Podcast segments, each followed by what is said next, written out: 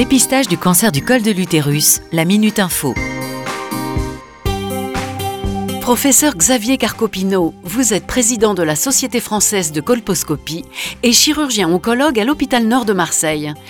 À quoi est dû le cancer du col de l'utérus? Le cancer du col de l'utérus est principalement dû à une infection à un virus qu'on appelle le papillomavirus humain, qui est un virus qui est extrêmement fréquent et qu'on attrape le plus souvent par rapport sexuel.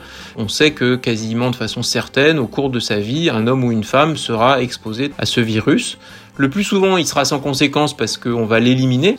Et puis dans certains cas, le système immunitaire n'arrivera pas à éliminer le virus. Et lorsque l'infection persiste dans le temps sur plusieurs années, c'est là que éventuellement peuvent apparaître des lésions précancéreuses ou des cancers. Alors quelles sont vos recommandations pour lutter contre ce cancer? Les recommandations, elles sont extrêmement simples. La première, c'est d'abord le dépistage. Sont concernées les femmes entre 25 et 65 ans.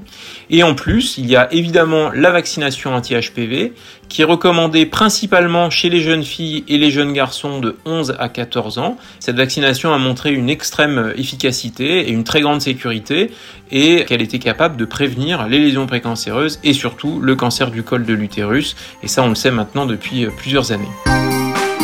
Vous êtes une femme de 25 à 65 ans Ce dépistage vous concerne. Il permet de détecter la maladie à un stade précoce et d'augmenter les chances de guérison.